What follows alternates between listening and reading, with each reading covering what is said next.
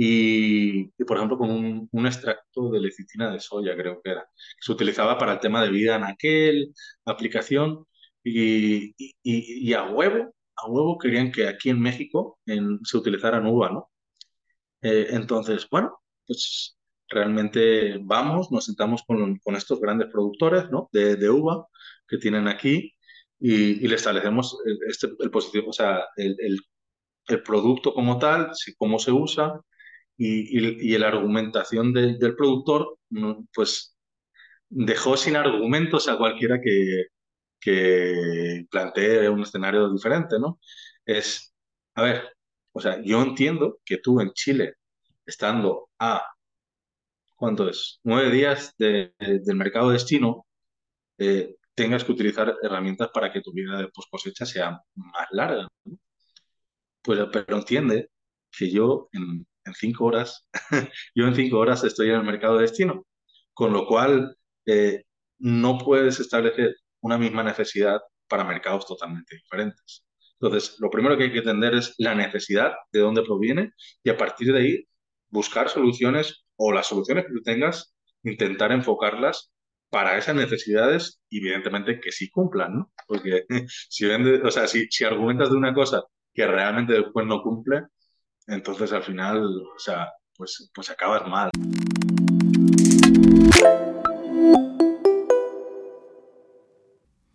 Bienvenidos a Agrotitanes.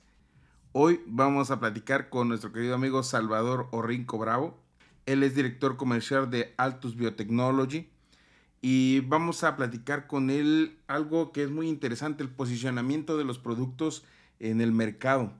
Eh, pero más, más, más, más profundamente a, a, la profesionalización de las personas a la hora de hacer recomendaciones técnicas, a la hora de, de, de poder enfocar el producto donde sí de verdad apoye y cómo sí sea un producto que, que venga a, a ser una buena herramienta de trabajo. Esa es, esa es la labor que hace este Salvador y sobre todo va, va a mostrarnos eh, su trayectoria, eh, las enseñanzas que le, que le, ha dado compartir cultura eh, de España y cultura mexicana y como él ya es parte o ya es, ya es parte mexicano. Creo que somos tan somos tan tan cariñosos los mexicanos que muy muy muy rápido hacemos este amistad y, y raíces en, eh, de cualquier extranjero aquí en México. Y bueno, no quiero entretenerlos más o aburrirlos más. Vamos a escuchar a Salvador. Eh, recuerden, en la descripción del podcast van a estar las ligas de conexión para conectar con Salvador y también este, agradecerles el apoyo que han tenido del podcast. Muchas gracias, gracias por las recomendaciones, por los comentarios. Eh, seguimos pidiéndoles, suscríbanse, eh, compartan el episodio. ¿Qué más les puedo, más les puedo pedir que, que agradecerles? Más bien les agradezco la oportunidad de llegar a sus, a sus oídos y que estas palabras sirvan para que alguien más encuentre eh, más rápido su éxito. Eh, pásenla bonito, bienvenidos a Agrotitanes.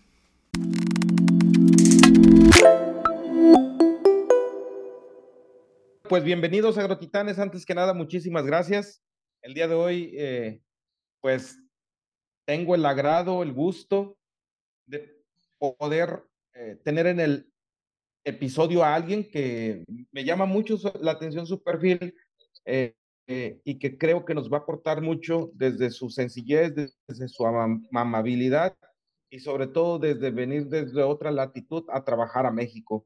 Entonces, mi estimado Salvador, no sé si pudieras darnos el honor de presentarte quién es Salvador Rico.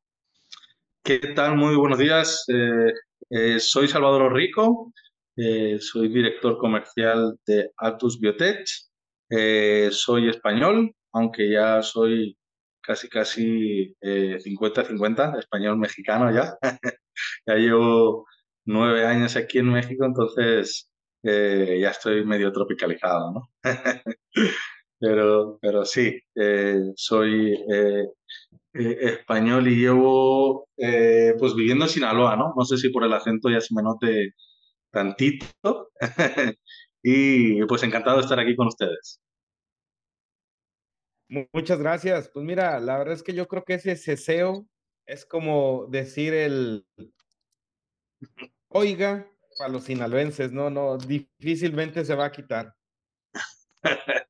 Fíjate que algo curioso que me pasó eh, las últimas veces que, he ido a España, digo, hubo esta etapa de la pandemia que, que por, por circunstancias de, de vuelos y demás, eh, fui menos a, allá a mi tierra. Y, y, y, fue, estuvo un año, una cosa así, que no iba.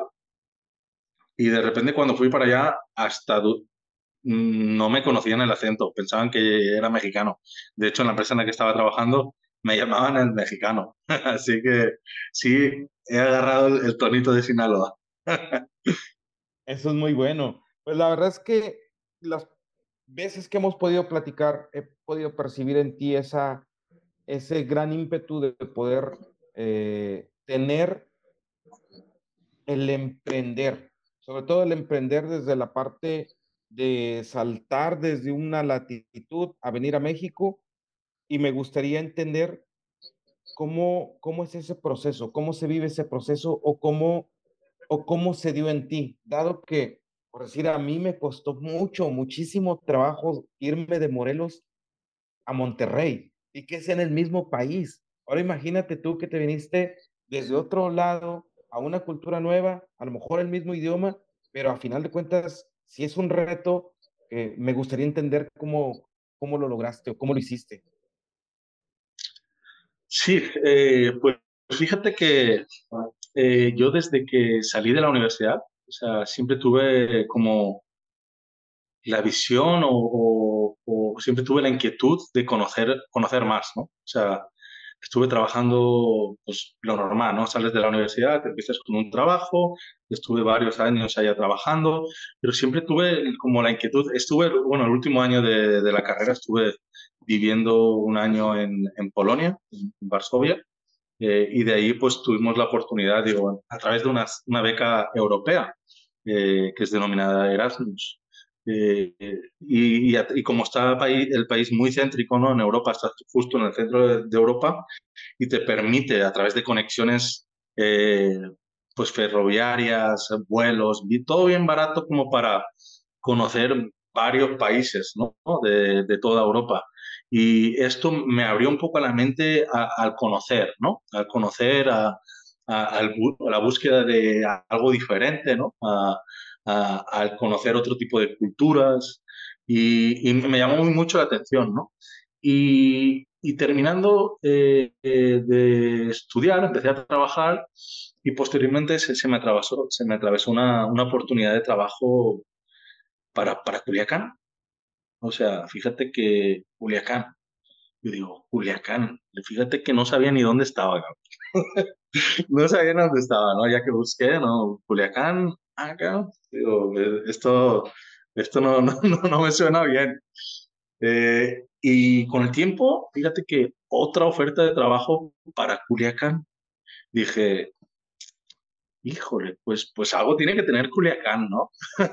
algo tiene que tener Culiacán porque ya son varias, varias vías de, de búsqueda eh, y, tiene que haber algo por allá, ¿no? Y fíjate que tengo un amigo que trabajaba en el Banco Santander.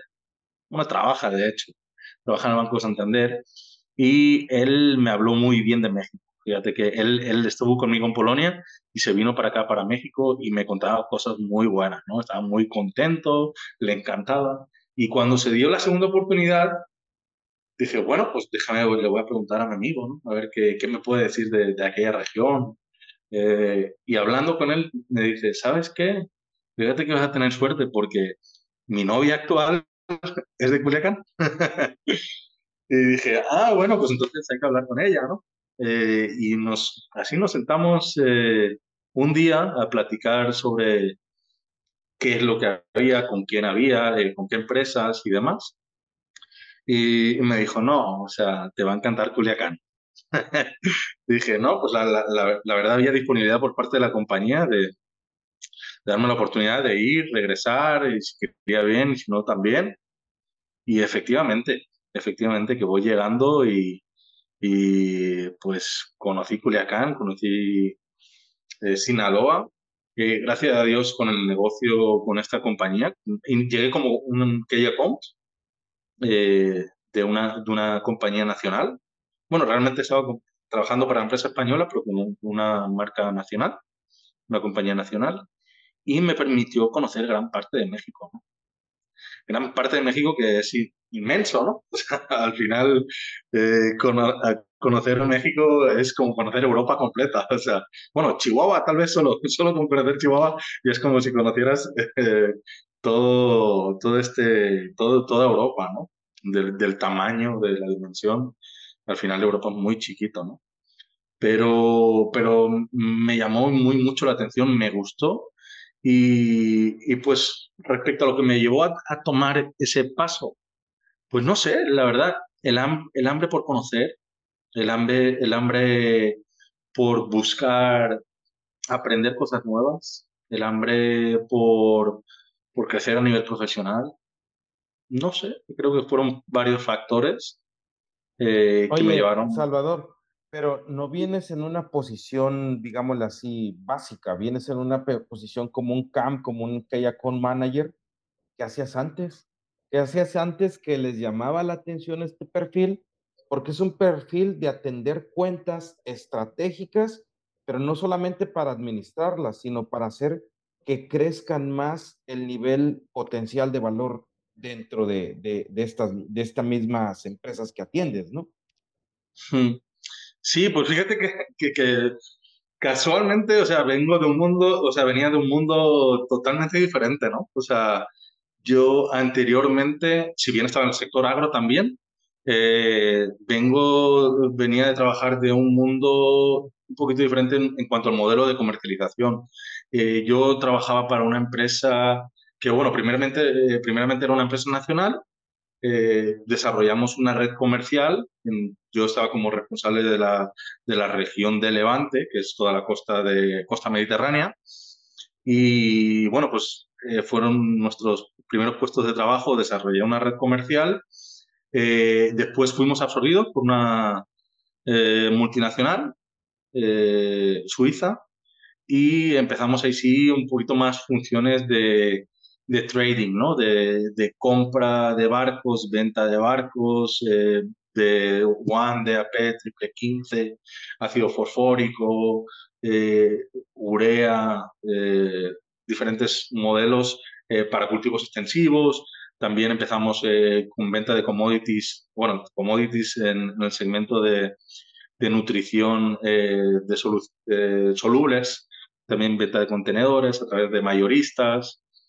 Eh, y bueno, pues se volvió un poquito, pues no digamos rutinario, o sea, sino, sino que eh, era, era, era muy encasillado, ¿no? O sea, era un, una, una, un trabajo un poquito estresante, ¿no? O sea, estresante en cuanto a la metodología de operación, de hoy un precio, mañana eh, a las horas cambia el precio, búsqueda, clientes, compra, vende y demás. Eh, era otra, otra manera totalmente diferenciada de, de, de vender, ¿no? Entonces, cuando, cuando eh, tomamos la determinación de buscar otras oportunidades, eh, busco este, este camino un poquito de, de vender de, desde otra perspectiva, no otra manera, ¿no? Y, y, otro, y otro modelo eh, en base a la búsqueda de soluciones, eh, pues, a visión, una visión un poquito más a futuro, ¿no? De, del tema de soluciones limpias, soluciones eh, naturales, soluciones de controlar con, con, herramientas de origen natural. Eh, este es un poquito lo que yo visualicé, eh, que digo, o sea, la parte de fertilizantes, venta de nutrición y demás, esa ya la tengo clara, eh, que en qué cogeo, ¿no? O sea, o qué áreas de oportunidad creo que eh, se van a dar, es una necesidad y va, va, a suceder sí o sí en el futuro.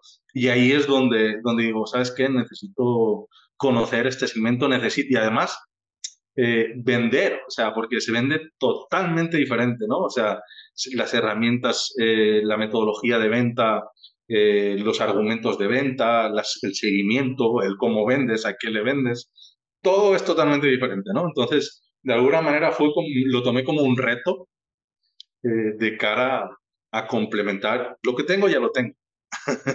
lo que busco es cómo puedo complementar eh, lo que ya sé con otras cosas que no sé. Y ahí es donde digo, ¿sabes qué? este, esto es una oportunidad que yo creo que en el futuro eh, pasé, bueno, pasé de, trabajar en las ventas en una red regional a, pasar a como que account de una cuenta nacional eh, y en un segmento que creo que debo desarrollarme profesionalmente, ¿no? Y, bueno, pues con el tiempo, con el tiempo creo que, que no, no tomé una mala decisión, puesto que eh, pues para, para allá van todas las multinacionales, ¿no? Todas, eh, todos los mercados a nivel internacional están buscando implementar este tipo de, de soluciones en sus portafolios y, pues gracias a Dios ya, ya hace 10 años que estamos en este mercado y lo conocemos tantito. Fíjate que es importante para mí entender que, que tienes una visión eh, de crecimiento y una visión de, de seguirse fortaleciendo. Eh, y, quiero resaltar que por decir vienes de España, de un lugar donde también la agricultura tiene un poder eh, muy fuerte en, en, la región, ¿no? Y, y, que aparte su forma de comercializar es a base de subasta, o sea, de que le dan mucho valor a, a lo que producen y que actualmente están creciendo de una forma tan grande y te vienes a una, a una economía en desarrollo, a un lugar, eh, si vienes de los más importantes a nivel nacional, que es, Sinaloa en la cuestión de producción, también te vienes a una, a una zona donde eh, culturalmente tienen muchos, muchos temas, ¿no? Muchos temas de, de, de, de sus tradiciones y quisiera entender cómo fue ese choque cultural, cómo, cómo se dio o si hubo ese, ese distanciamiento al principio y después ese arropamiento de la comunidad. Fíjate que, fíjate que eh, en un inicio sí fue, ah, hubo algunos, algunos temas, ¿no? Algunos temas sobre todo con la comida. La verdad, no, no, la, verdad, el, establecerme para mí no fue ningún problema. O sea, ningún problema eh, a nivel cultural, digo, incluso, incluso a nivel cultural entre la manera de vivir entre, sobre todo en Valencia, eh, con respecto a la zona de, Sinaloa, e incluso mucha parte de México, ¿no? Eh, creo que tenemos muchas similitudes. O sea, finalmente a, la hora de convivir, a la hora de celebrar, a la hora de, de todo. O sea, buscamos la cercanía, somos, somos latinos, ¿no? Podríamos decir, ¿no? Eh, nos gusta eh, vivir bien la vida en familia, eh, con amigos, o sea, cómo celebramos todo, con comida, con bebida, con fiesta, con... Entonces, en, en ese aspecto vi muchas similitudes, fíjate, y aparte, bueno, ahí sí tengo que decir que si de alguna manera me hubieran establecido pues lejos de la playa, que yo soy valenciano y ahí tenemos la playita cerca. Aquí me dejaron cerquita también de la playa, entonces la, la realidad es que tengo muchas similitudes ¿no? con respecto a, a donde yo vivía. Entonces, teniendo mariscos, teniendo de alguna manera buen comer, ¿no? Digo, ya, ya subí, pero son 15 kilos desde que llegué, ¿no? En su momento. O sea, entonces, eh, no fue una barrera para mí el establecerse, eh, el, el, llegar, establecerme y conocer y demás, ¿no? Sí, a nivel de diferencias culturales, eh, sí, cuando llegué, pues llegué directo a, a campo con, con muy buenos amigos ingenieros que hicimos pero la verdad que cuando llegué no entendía ni papa, o sea, no entendía nada de lo que me decían, porque, porque si, si hay eh, pues algunos dejes, o sea, a la hora de hablar coloquialmente, ¿no?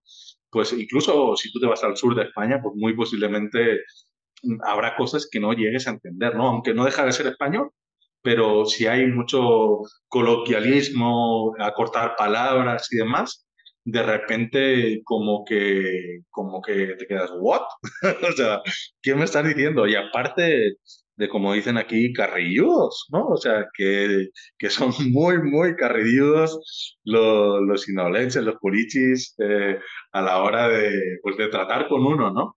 Eh, la verdad que muy bien, ya que empecé a agarrar el rollo bien, en un principio no te creas que, que como no lo entendían me gustaba mucho, pero bueno, ya sabía yo que teníamos aguantar vara y, ya que empecé a integrarme un poquito y todo esto, la verdad que muy, muy bien, los amigos sinolenses, eh, aprendí muchísimo, de, de, todos los ingenieros, o sea, en campo. La realidad es que cuando yo llegué aquí y vi las extensiones, amigo, esto, esto decía, ¿qué es esto? O sea, ¿cómo es posible? ¿Todo esto es de una persona?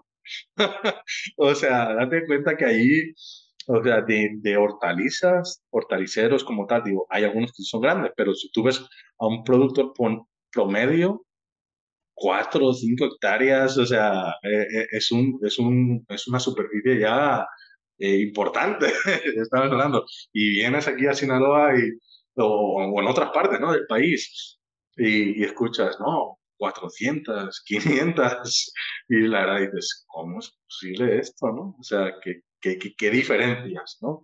Eh, en, en, el mercado, ¿no? Pero, pero la, la, realidad es que es, eso sí me, me, me, llamó la atención, eh, la manera de operar también de, de, los, de las empresas, eh, la relación entre proveedores y, y, productores, o sea, todo, o sea, fue muy bueno, ¿no?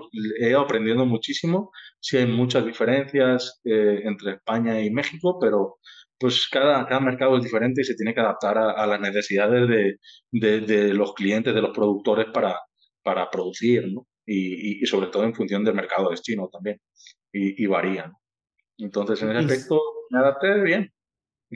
Perfecto. Fíjate que algo bien, bien, bien claro que tienes también, mi estimado Salvador, es que disfrutas, disfrutas la andanza. Y hay veces que eh, somos muy, o en mi caso, so, eh, es muy complicado para mí eh, el tema, o, o, fue para mí muy complicado el tema de equivocarme, porque el equivocarme eh, generaba un riesgo eh, social o un riesgo emocional que a veces no quería asumir.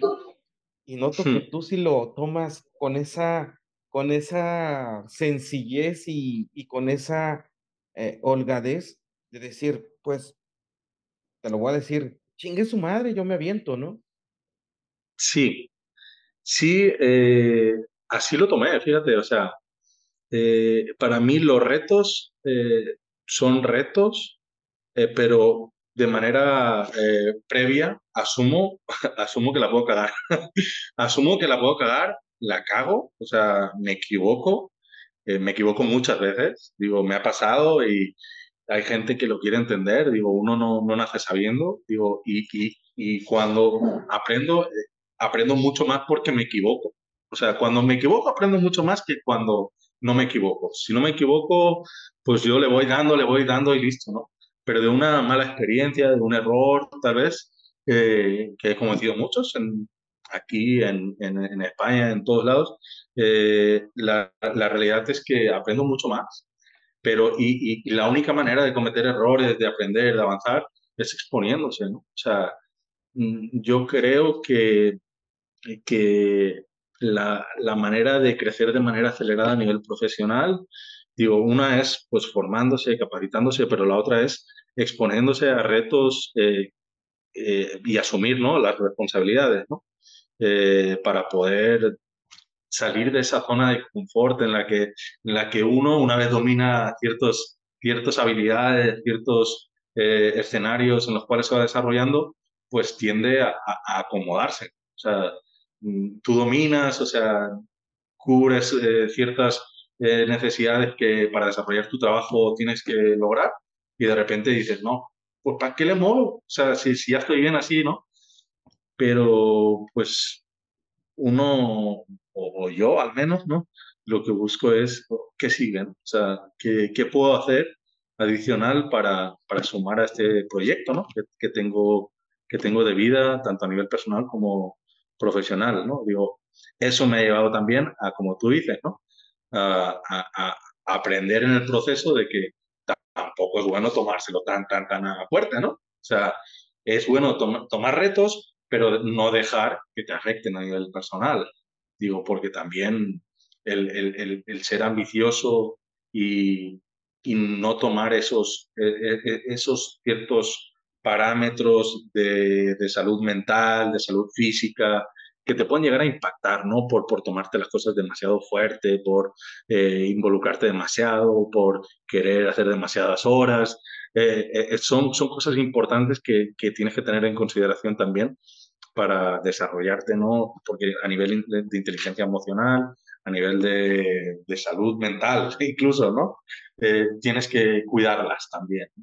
Y, y, hemos ido aprendiendo a base de eh, eh, error acierto, ¿no? O sea, al día, ¿no? Perfecto. Y, y, otra, otra cosa, un matiz que me gustaría como también que nos pudieras esquematizar o contextualizar es, Tú vienes de una parte de España donde hay agricultura, donde se mueven trailers, buques y toda esta parte, y llegas a un lugar donde pasa eh, exactamente lo mismo o hasta más, porque aunque no estás en ese mercado, está sucediendo en, en la agricultura. Pero, no, sin embargo, la pregunta es más allá de cuál es la diferencia o cuál es eh, el matiz o cuál es el reto que se vive en esas dos polaridades, tanto en la polaridad de, de, la agricultura europea como en la agricultura mexicana, ¿cuál crees que sean tanto sus similitudes como sus polaridades que, sus, que, se dan día a día? Sí, mira, a, nivel de diferencias, eh, considero que las diferencias allá se van un poquito más aceleradas porque también son mucho más restrictivos los mercados, ¿no? Bueno, van un poquito de la mano a las necesidades del mercado destino del producto. ¿no? Eh, Europa, eh, pues eh, desgraciadamente se toman decisiones a nivel gubernamental o a nivel estratégico por parte de Europa en cuanto a la eliminación de, ingredientes activos, prohibición de uso de ciertas sustancias que, que de alguna manera tienen, o sea, tienen de manos atadas a los productores, ¿no? Entonces, eh, la apertura a este tipo de sustancias o a este tipo de, productos naturales se tiene que dar sí o sí a la fuerza más rápido por, por, una necesidad vital, ¿no? Porque finalmente o, usan nuevas tecnologías, nuevas herramientas eh, o, no pueden producir, ¿no? Y, finalmente también pues tiene que ser de manera productiva eh, muy eficiente porque tienes competencias con otros países como Turquía, como, como Marruecos, que finalmente de alguna manera pues son ciertamente pues prácticamente desleales, ¿no? O sea, ingredientes activos que ellos sí pueden utilizar, eh, España no, entonces porque está dentro de la normativa europea, ¿no? Pero en cambio, eh, empresas francesas o alemanas sí se van a Marruecos a producir, ¿no? Eh, entonces, eh, en ese aspecto es un mercado muy retador. la verdad, mis respetos para los ingenieros eh, del sur de España, de Almería, de Granada, Málaga, bueno, incluso de Murcia, en la comunidad valenciana, porque e incluso allá el modelo de producción es muy diferente aquí. O sea, aquí son empresas agroindustriales, allá el productor es, es productor, es ingeniero, es prácticamente casi que aplicador y tiene muy poca ayuda. Entonces, eh, esa metodología de, producción prácticamente familiar. Es un productor familiar de autosubsistencia y un modelo de comercialización sí muy unido ¿no? y, de alguna manera subvencionado por, el Estado. Aquí es diferente, son, son más corporaciones, corporaciones, ¿no? Eh, corporaciones que, que pues son grandes empresarios, grupos y demás, que comercializan a Estados Unidos eh, en base a, a, otros parámetros de producción, de, de, de, producción, de comercialización y, la verdad que son macroempresarios o, o, en el caso de que sean pequeñas empresas, pues también tienen que ser muy eficientes y, y sí optimizan mucho los recursos para producir en Estados Unidos, ¿no? Pero bajo otros estándares que, que finalmente son los que requieren Estados Unidos, ¿no? Que, que de alguna manera eh, tienen su, su, peculiaridad también, ¿no? A la hora de, de valorar otros mercados, ¿no? Eh, finalmente el mercado mexicano lo bueno que tiene es, además del tamaño, ¿no? Es de, de, su apertura, ¿no? La verdad que algo que me llamó muy mucho la atención es cómo, cómo prueban cosas, cómo, cómo quieren experimentar, cómo, cómo analizan, cómo comparan, cómo, o sea, esa apertura a, a, nuevas, a, nuevos escenarios me llamó muy, muy mucho eh, la atención de, los mexicanos. ¿no? De, están abiertos a sumar, a, complementar, a experimentar, cosa que en otros mercados no es así. O sea, eh, por ejemplo, o sea, en Estados Unidos, ¿no? Por, por decir, ¿no? O sea, si quieres eh, establecerte en el mercado, el mercado de Estados Unidos, es un show, ¿no? O sea, hay que, eh, mucha burocracia, mucho, mucha política, mucho eh, certificado, registros para, para, cada estado.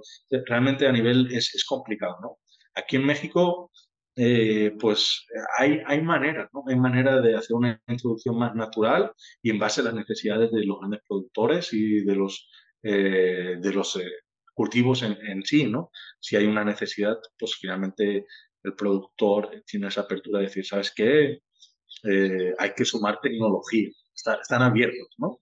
Y, realmente es una, una, visión estratégica muy importante, muy importante para un mercado que, que finalmente no, no, no, no, dejemos de pensar que es, es la, nevera, la nevera de Estados Unidos, ¿no? O sea, es, es, es, donde se produce todos los cultivos de alto valor que Estados Unidos se acaba consumiendo. Entonces, eh, realmente este, este, esta visión estratégica de sumar tecnología para el del productor eh, de, cultivo de alto valor, creo que es vital para, para seguir sumando y seguir superando a, a, los, a los gringos, como dicen aquí, ¿no? en, en, productividad, en calidad, en todos los parámetros como, como ya lo están haciendo. Fíjate que me llama la atención cómo resaltas el valor del campo mexicano, de los productores, de la gente, de cómo, cómo estamos en el día a día luchando, o, no luchando, sino siendo estratégicos para poder tener mejor producción. Sin embargo, algo que me, que me, que me genera mucha sensibilidad preguntártelo es, ¿por qué los mexicanos no nos la creemos? Fíjate que, o sea, no sé, no sé, porque realmente, eh, como, como en todos los aspectos, tienen mucho. O sea, tienen mucho en todos los sectores, yo creo. Yo cuando, cuando veo el tamaño, por ejemplo, por hablar del turismo, ¿no? O sea, por ejemplo, de turismo, cuando veo las playas de, de México, digo, ¿qué es esto? O sea, cuando vi eh, las playas de La Paz, digo, esto no sale ni, ni, ni en las revistas, ¿no? O sea, una playa paradisíaca, o sea, te vas a, Puerto Vallarta, o sea, donde sea, el turismo, la zona de Cancún y todo esto. La verdad que precioso, ¿no? Eh, en cuanto a nivel de productividad de grandes productores, eh, cultivos, o sea, eh, falta, ¿qué falta? No lo sé, como tú dices, que se la crean, porque finalmente si algo merma a, México tal vez un poquito el tema de la inseguridad, como creo que ya lo comentamos en algún momento. Digo, si, algún, si en algún momento me regresara a España, el, el único factor que sería sería ese, el tema de la inseguridad.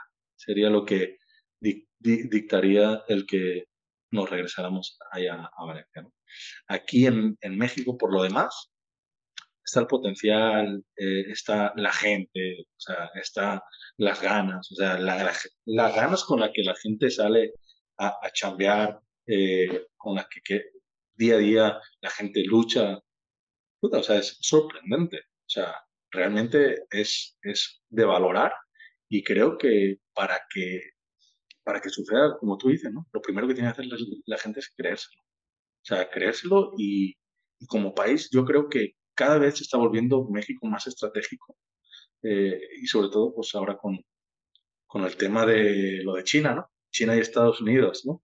De repente México se vuelve muy estratégico en todos los aspectos y, posiblemente, digo, y hablando desde la ignorancia, ¿no? Porque yo no, o sea, ni a nivel político ni a nivel económico tengo muchas nociones, ¿no? Pero, pero creo que México se vuelve estratégico eh, a nivel global y, va a seguir, y creo que va a haber un crecimiento importante. Híjole. Creería que, que, como que tuvieras la bolita de cristal y, diciendo, ah, pues yo voy para acá, o sea, tu vida la has manejado de esa forma donde has podido tener esas aventuras que se han vuelto una realidad eh, padre, una realidad este, eh, sensible de, de valorar. Sin embargo, me gustaría que al menos platicaras alguno de tus fracasos, algo que te haya retado y casi, casi te haya echado eh, tanta tierra que quisieras haber caminado para atrás? Híjole, pues como te decía, no, no considero fracasos, ¿no? O sea, fracasos no, no considero que sean fracasos, son errores que al final, como todo, hay que aceptarlos, hay que aceptarlos y aprender de ellos. De repente, digo, no, no, no voy a decir ni nombres, ni, ni circunstancias, ni nada, pero voy a poner un poco en contexto, ¿no? Eh, tomamos la, la, la, dirección de una, de una compañía en la cual, pues, veníamos de, de, de, tomamos el reto, ¿no? Y muy posiblemente eh, sin la experiencia todavía como para tomar una serie de decisiones eh, que, que, en su momento se tomaron. Y, y, desde la falta de claridad, visión o lo que quieras, eh, pues, pues, digamos, eh, no se llegó a buen puerto con algunos clientes, ¿no? A nivel estratégico por parte de la compañía. Y pues uno, uno pues en, pro de, de, seguir, de seguir los lineamientos corporativos, por, en pro de seguir eh, por la estrategia global, pues de repente no confronta tanto, tal vez, ¿no? No confronté tanto como me hubiera gustado eh, algunas decisiones que se habían tomado ¿no? por parte de, la dirección y, y, tal vez me hubiera tenido que oponer o no oponer, ¿no? pero tal vez defender alguna posición o alguna circunstancia que yo había planteado eh, en buscar el cómo sí a través de otras, eh, otros escenarios. ¿no? Por H o por B no, no lo supe defender en su momento y, lo aprendí, ¿no? O sea, después a, defender la postura, a defender lo que yo consideraba que era mejor para desarrollar el mercado, eh, pero pues eh, finalmente pues no, no, no, no, no guarda muy buen recuerdo de mí este cliente en concreto y, pues lo entiendo, ¿no? Lo entiendo, eh, no lo tengo en cuenta, al final también he aprendido a eso, a, no tomarlo de manera personal. puedo llegar a entender, ¿no? Pero, pero bueno, yo no, no lo tengo en consideración, ¿no? Eh, en ese aspecto, de ese error aprendí y mucho, ¿no?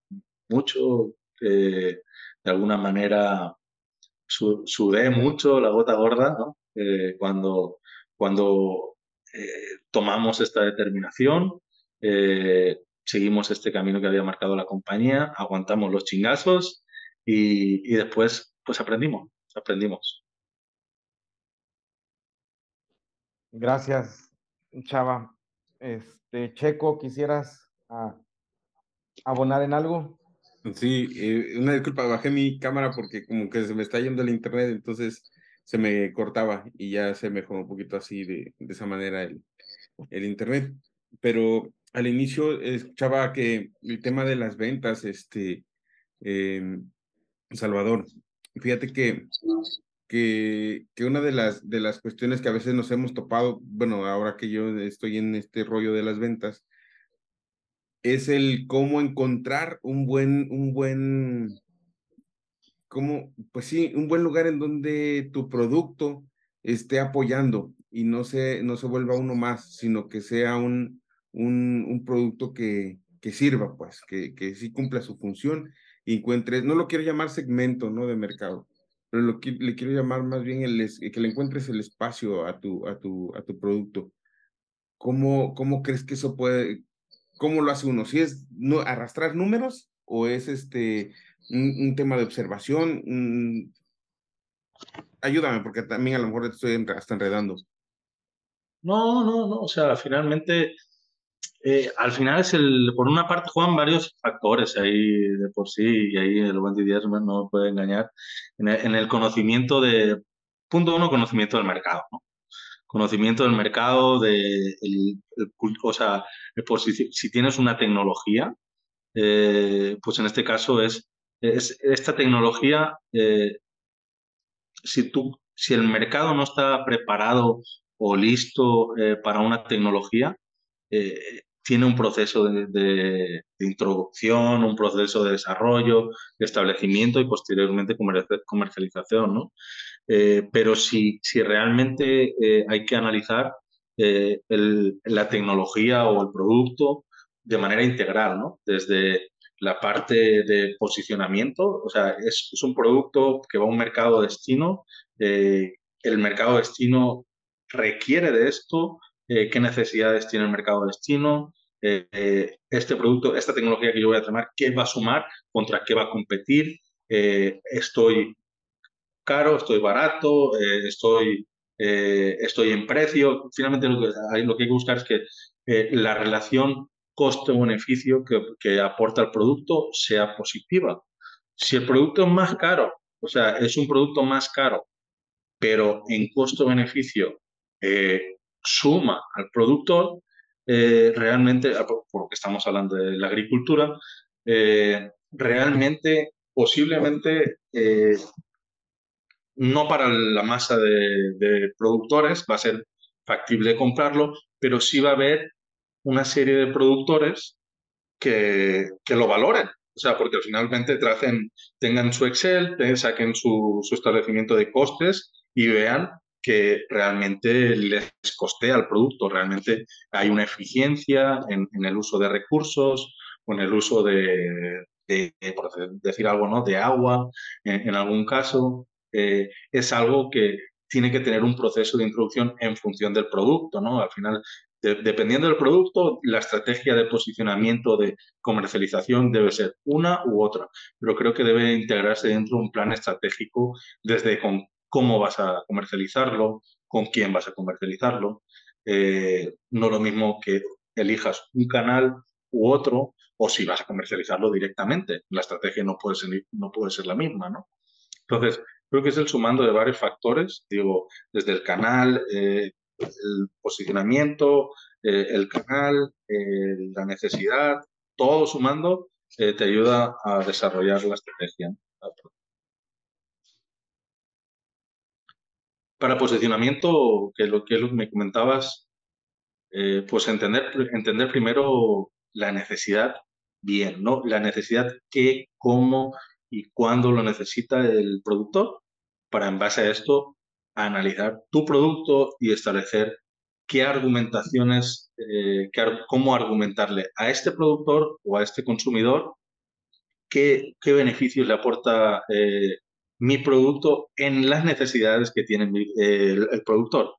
Fíjate que me, pasó en alguna, desarrollando alguna tecnología, eh, de repente que, pues, bueno, los amigos de España y Chile tal vez de repente eh, tienden a comparar mucho los mercados, ¿no?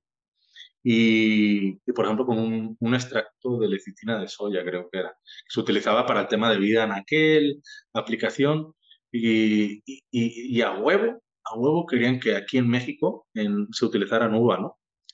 Eh, entonces, bueno, pues realmente vamos, nos sentamos con, con estos grandes productores, ¿no? De, de uva que tienen aquí y, le establecemos este, el, positivo, o sea, el, el, producto como tal, cómo se usa y, y, la argumentación del productor, pues dejó sin argumentos a cualquiera que, que plantee un escenario diferente, ¿no?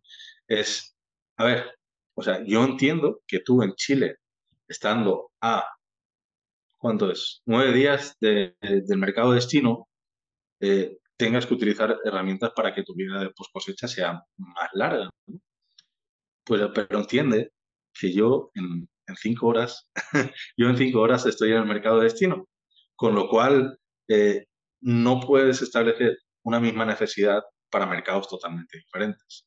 Entonces, lo primero que hay que entender es la necesidad, de dónde proviene, y a partir de ahí buscar soluciones o las soluciones que tú tengas, intentar enfocarlas para esas necesidades, evidentemente que sí cumplan, ¿no? Porque si, vende, o sea, si, si argumentas de una cosa que realmente después no cumple, entonces al final, o sea, pues, pues acabas mal, ¿no? Porque acabas, como dicen aquí... contraproducente, ¿no?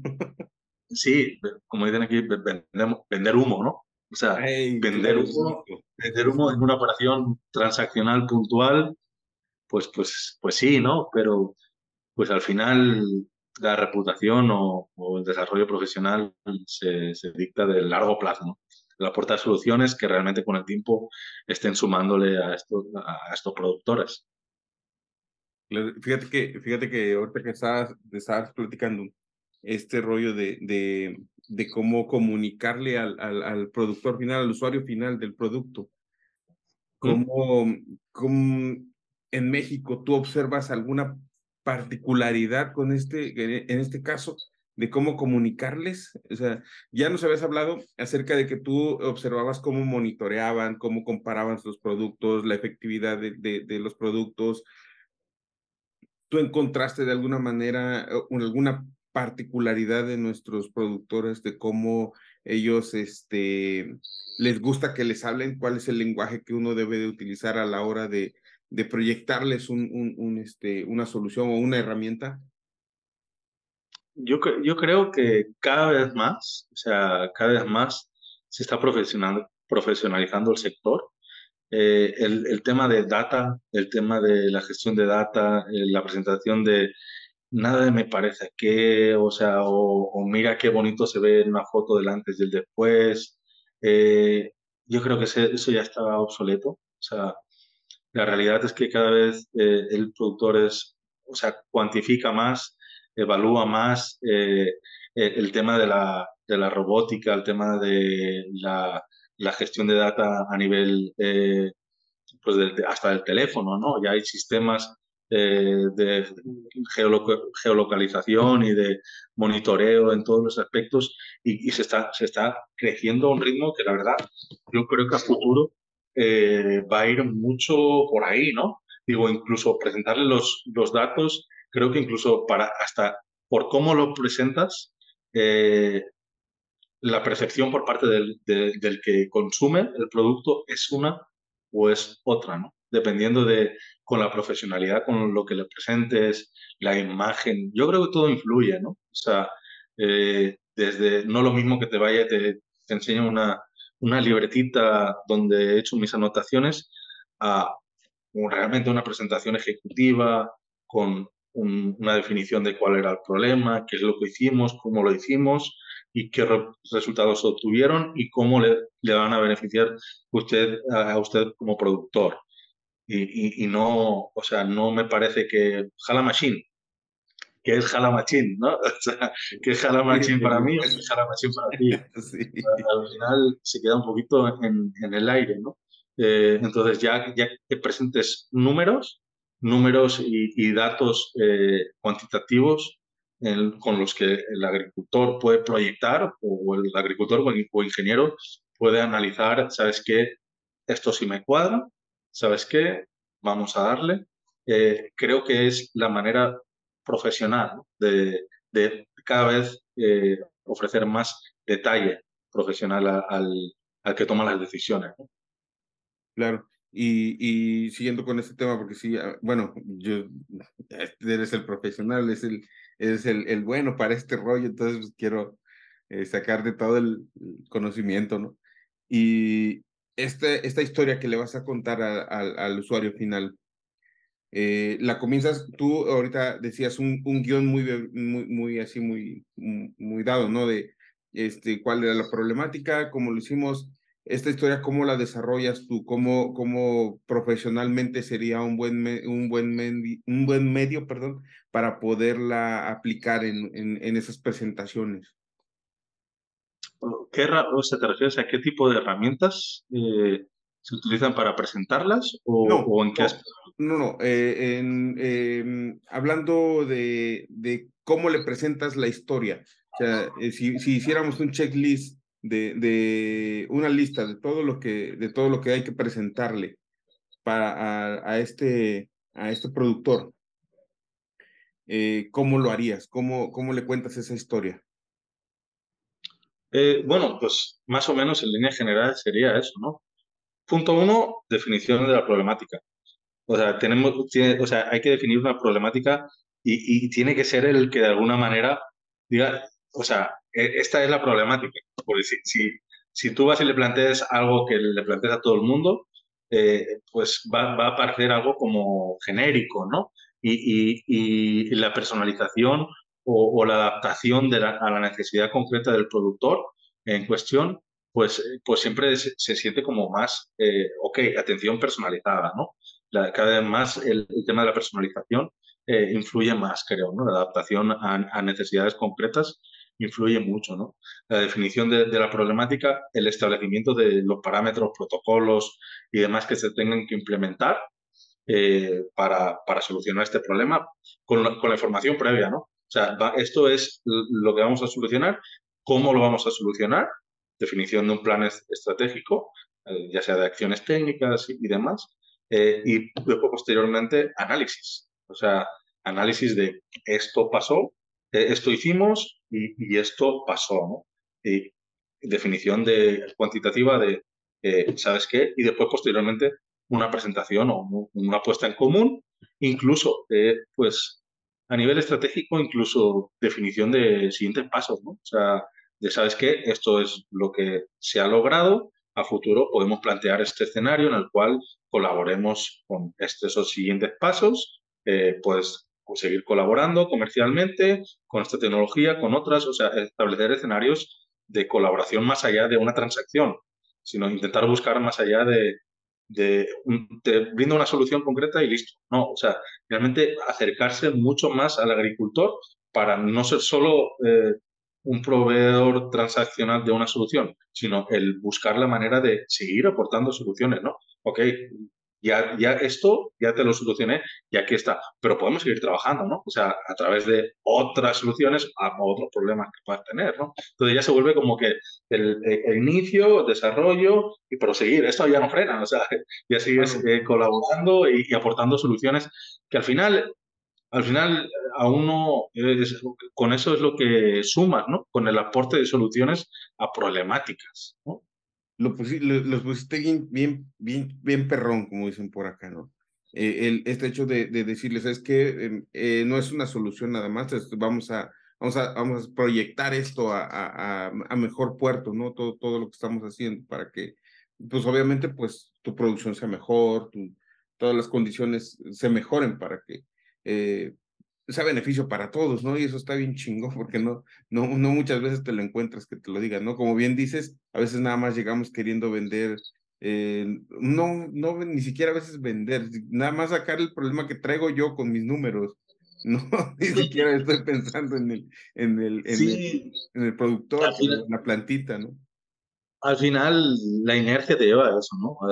Uno, pues desgraciadamente las ventas nos, regimos en base a objetivos, a cifras de cierre de mes y demás, ¿no? Pero hay que pensar con, con, el consumidor, con el productor, con el distribuidor, como lo que es. A ver, tú no estás, o sea, me quieres traspasar a mí tu problema, que es el cierre, el cierre, el cierre de la cifra de negocio, ¿no?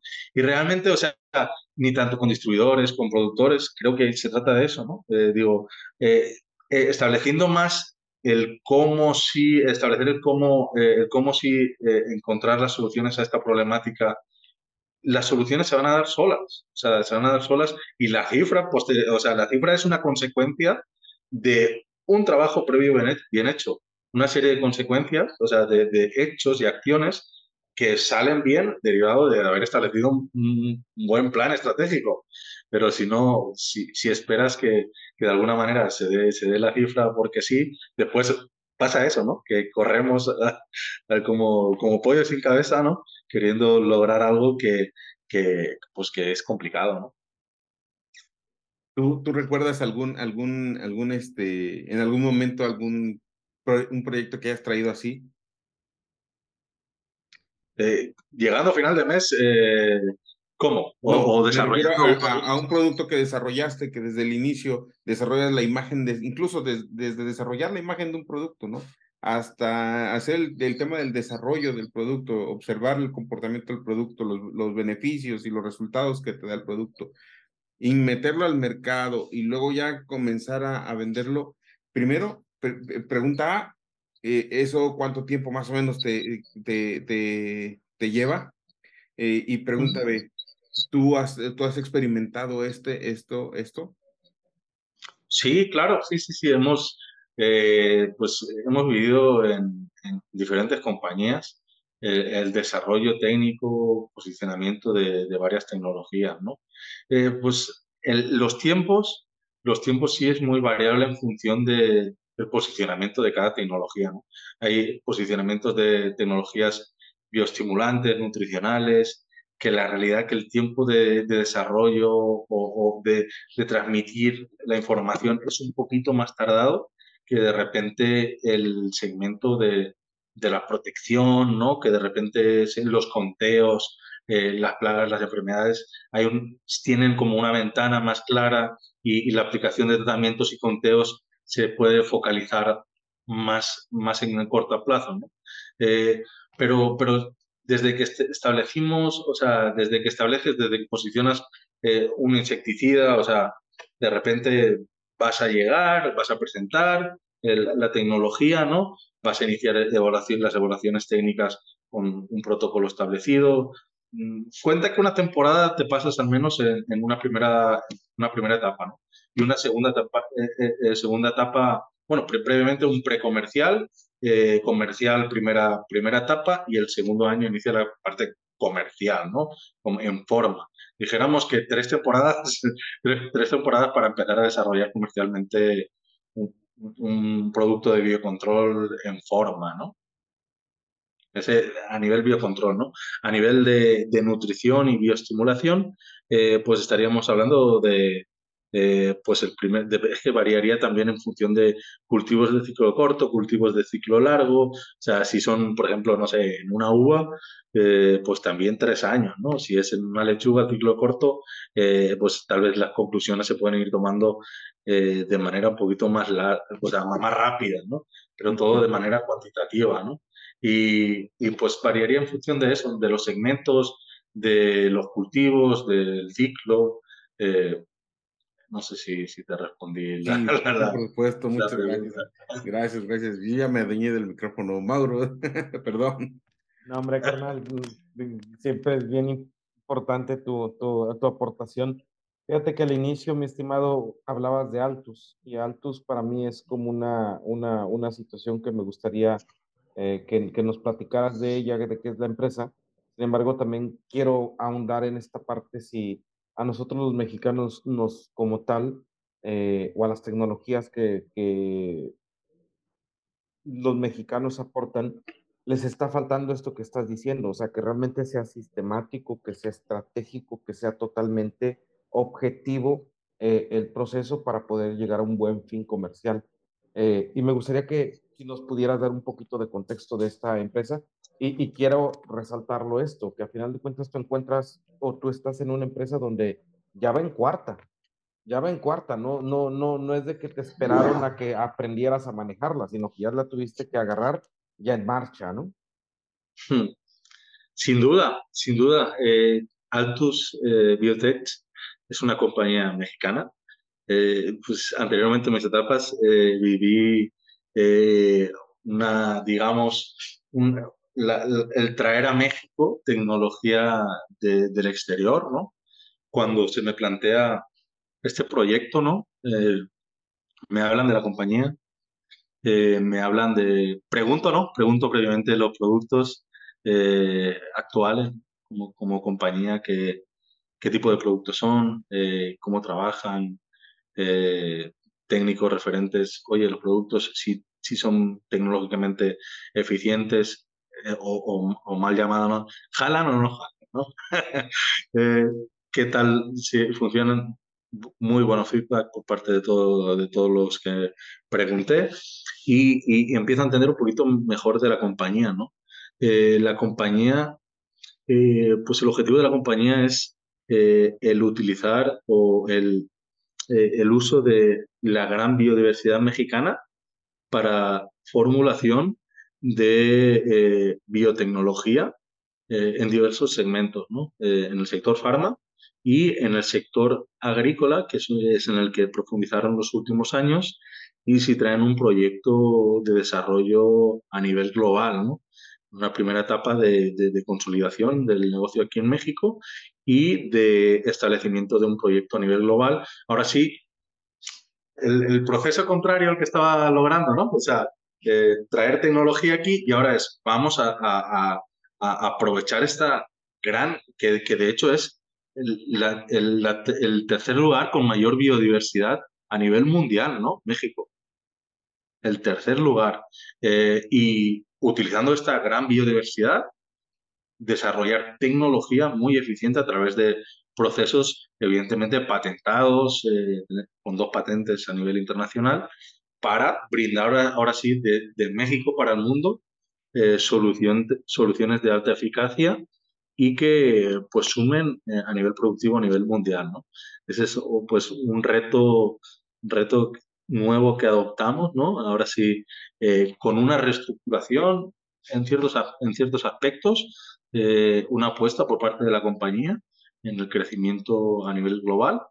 Y eh, pues sí, en, una visión estratégica, una visión estratégica en la cual eh, queremos acercarnos mucho más a nuestros socios comerciales, a los productores, a los grandes productores y en, el, sumar de nuevas tecnologías, eh, tecnologías eficientes para incremento de productividad, calidad, ciertos parámetros que, buscan esto, este segmento de mercado de alto valor y eh, pues en el cual estamos inmersos ahora en, con pues, una actitud totalmente, como hablábamos, ¿no? de, eh, de buscar sumar ¿no? el proyecto, un proyecto que ya estaba andando, pero que venimos a, sumar nuestra, nuestro, nuestro granito de arena ¿no?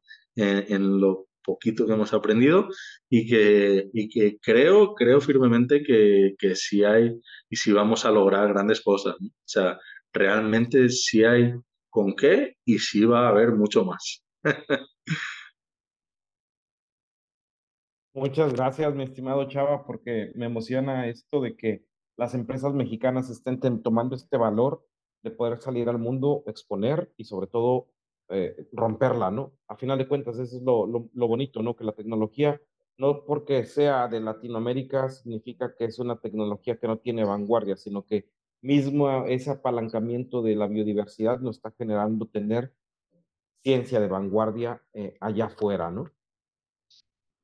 Es correcto, sí. Ahora, eh, este es uno de los retos. esto es lo, lo, que me atraía también del proyecto, ¿no? De ahora sí ya no vamos a poner la, muy bien, ¿no? La, camiseta de México y vamos a ir a pasearnos por el mundo a vender el producto mexicano. Perfecto. Oye, mi estimado Chava, la verdad es que eh,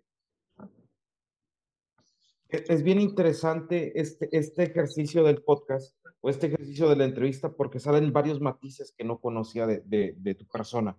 Y lo cual quiero comentarte que eres un verdadero agrotitán Eres de esos agrotitanes que se alientan y que salen al ruedo y que, se, y que lo disfrutan estar ahí con la carga o con, o con, o con la adrenalina que genera el estar dentro de, del círculo. Te lo quiero reconocer mucho y me gustaría si en determinado momento alguien empezara a tu biografía o tú empezaras tu biografía o alguien empezara con tu historia de vida, ¿con qué frase empezaría? Ay, qué buena pregunta. Qué buena pregunta, ¿no? Eh, con una frase de mi biografía. Eh, digamos que, bueno, tal vez Salvador eh, de pérdida lo, lo intentó y poco o mucho, pero sumó. Qué buena onda. Algo, algo sumó. algo sumó, ¿no? Qué buena no onda. No sé si en esa línea. Frase. Y, y, la otra pregunta que nos gusta hacer en estos eh, episodios es, ¿cómo te hablas a ti mismo? ¿Cuál es la conversación que tienes contigo? Pues, pues es algo en lo que últimamente estoy trabajando muy, muy, muy, muy mucho, ¿no? O sea, sí, sí eh, me despierto cada día muy, muy temprano, muy temprano y intento tener una conversación conmigo de manera muy eh, afirmativa, ¿no? Eh, de alguna manera dándome alientos a, ¿sabes qué? hay que lograrlo, vamos a lograrlo, no va a ser fácil, pero hay que echarle chingas, ¿no? Entonces, disfrútalo, disfrútalo y muy, mucho es eso, ¿no? Disfrútalo, van a pasar cosas, van a pasar, sin pedos, pero disfrútalo. pasa lo que venga, lo pasaremos, lo toleraremos y para adelante como los de Alicante. Entonces, eso, es un poco lo que, lo que día a día, en, la mañana, eh, vengo repitiendo mucho, ¿no? ¿Sabes qué? Vamos a pasarla bien. Teco. Híjole, Salvador, pues muchas gracias. Gracias por estar acompañándonos y, y porque nos apoyaste de alguna manera. A mí me sacaste un montón de dudas de, de, de, de, lo que me contaste. Muchas gracias por eso, gracias por el apoyo. Y como dice Didier, eres un verdadero agrotitán. No, muchas gracias a ustedes. Aquí, digo, es mi primera vez en, en, un podcast, en un podcast y, y, la verdad que estoy un poquito nervioso, pero pues con, con su amabilidad y con su espontaneidad, eh, pues lo haremos, lo hemos hecho lo, lo mejor que se pueda, ¿no? No, hombre, muchísimas gracias, Salvador. Te agradezco mucho el tiempo. Estamos a tus órdenes y eh, eh, a, ahora que, que, salga el episodio te lo mandamos para, para que lo disfrutes. Y también nos gustaría este, preguntarte si eh, quisieras algunas palabras que escucharan tus seres queridos para mucho tiempo y la prosperidad y hasta que nos bajen esto de, de, las plataformas, ¿qué es lo que les comunicarías? un mensaje para mi familia.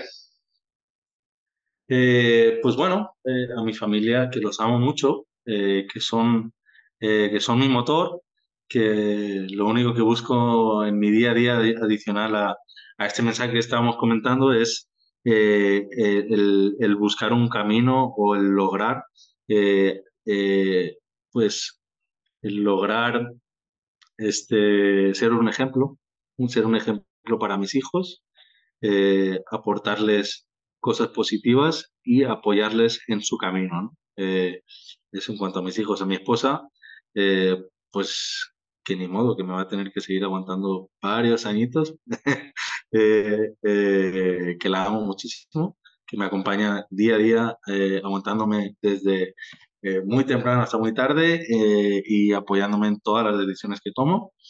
Y a mi familia de España, pues que bueno, pues la distancia eh, este, es complicada, ya con las tecnologías pues hablamos más, más, eh, más en corto, pero pues que, que aquí estamos haciendo lo nuestro, ¿no? aquí estamos haciendo lo nuestro y que en breve vamos a, vernos. Así sea, mi estimado Chava, muchísimas gracias, cuídate, bonita tarde. Salvador, un abrazo, pásala bonito. Bonita noche. Cuídense. Muchas gracias, Muchas gracias, Chico. Un saludo. Gracias. Bye.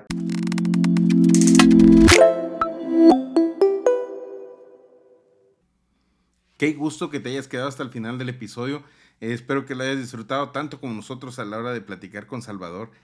Sin duda alguna, él tiene una vasta experiencia en, tema comercial y en la profesionalización de los equipos de ventas. Y pues bueno, eh, pues nada más resta decirte que están, nos puedes escribir a sg.agrotitanes.mx. Si no, también en los comentarios del episodio va a estar la, liga de conexión para conectar con Salvador. Eh, pues nada más me queda despedirme. Cuídate mucho, pásala bonito. Hasta luego.